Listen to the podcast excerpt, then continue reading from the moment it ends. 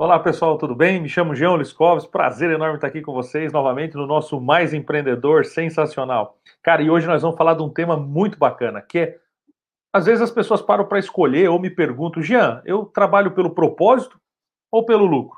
Fica com a gente que nós vamos falar sobre isso já. Então,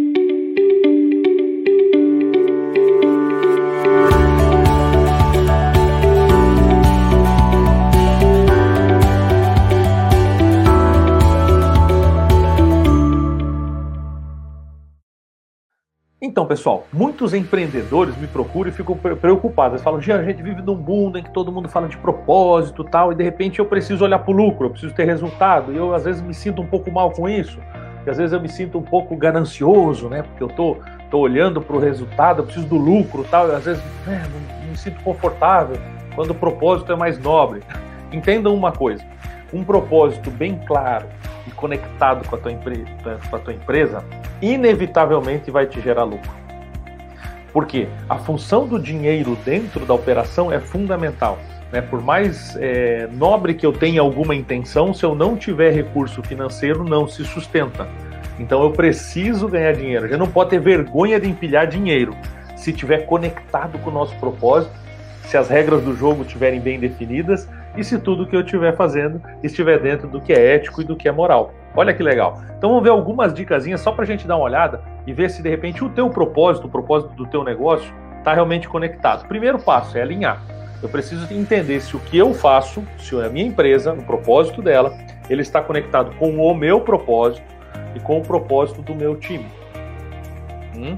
Por quê? Porque ele influencia, nós já vamos ver bem claramente isso. Então, para mim ter prazer no que eu faço, eu preciso que o meu propósito esteja conectado com o propósito da empresa.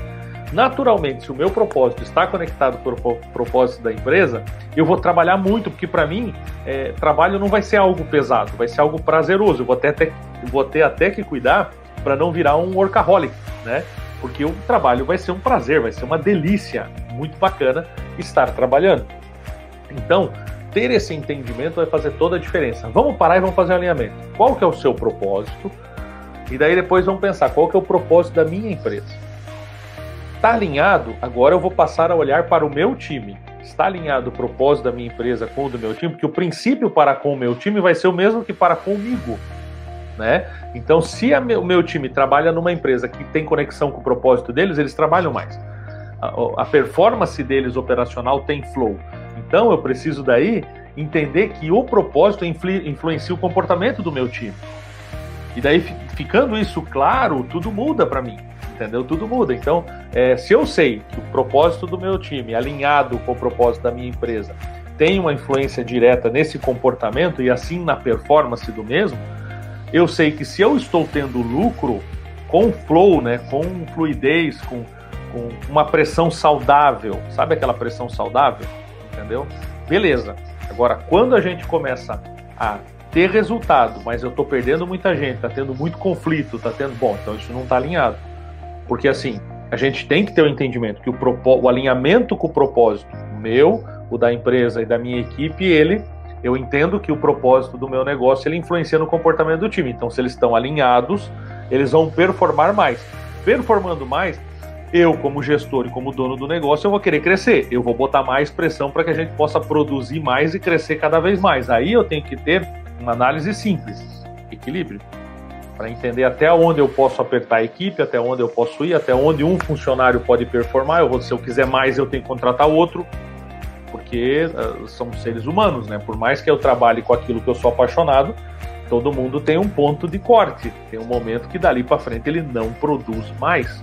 Então, entender qual é a capacidade produtiva das pessoas alinhadas, entendeu? E com um comportamento que se conecta com o nosso propósito, entendeu? Entendendo esse equilíbrio, eu consigo entender qual que é o lucro que eu tenho com cada performer, com cada colaborador que eu tenho, sem estourar ele. Porque eu não quero é, teve uma, um, um, período da nossa história em que a gente já tinha desenhado quanto tempo um funcionário ficava comigo numa empresa, porque eu apertava, apertava, apertava até que ele saísse. Próximo funcionário, apertava, apertava, apertava até que ele saía. Inclusive tinha empresas que queriam apertar os três, quatro primeiros meses, porque na hora de mandar embora ele era, um, ele era barato para a empresa. Hoje é uma outra visão. Eu quero que esse colaborador venha, que ele performe por uma vida inteira comigo Eu não quero que ele vá embora, eu quero que ele fique comigo performando pela vida inteira.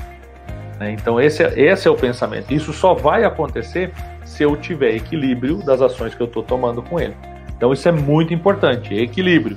Depois, o segredo do sucesso está na profundidade com o qual eu trato esse propósito. Não pode ser algo superficial, não pode ser algo só para dizer que é bonito, só para ter no Facebook, só para colocar no, no site.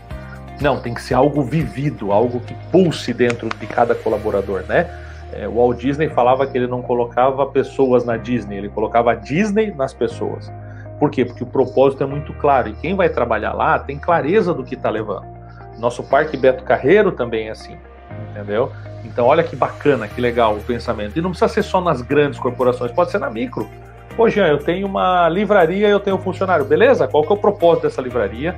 Encontrar um funcionário que tenha um alinhamento com isso, porque eu sei que o comportamento dele vai ser proativo, eu vou descobrir o máximo que ele pode performar com equilíbrio e a gente aprofunda isso. Eu quero que ele se sinta parte real do processo de construção desse negócio. Eu quero que ele entenda profundamente o impacto que ele gera na vida das pessoas quando ele vende uma revista, que entrega informação, que entrega conteúdo relevante entende? Olha que diferente a forma de você abordar versus a forma, não, você só vende revista. Não, o segredo do sucesso, uma vez que eu alinhei, que eu entendi o comportamento e que eu equilibrei, é você aprofundar, é fazer isso realmente se tornar DNA de cada uma das pessoas. Sabe quando a pessoa é tão apaixonada por um trabalho que o sobrenome dela muda? Ela vira o fulano tal e o sobrenome é a empresa? É isso, entendeu? É bem isso. É quando você está tudo tão alinhado e conectado entende? Que você consegue com que a pessoa se aprofunde, para que aquilo seja tão importante que ela defenda aquilo. E é isso.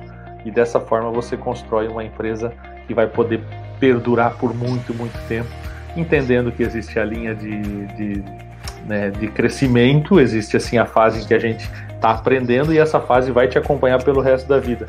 Porque um dos propósitos de toda empresa tem que ser o crescimento contínuo, a evolução constante. Né?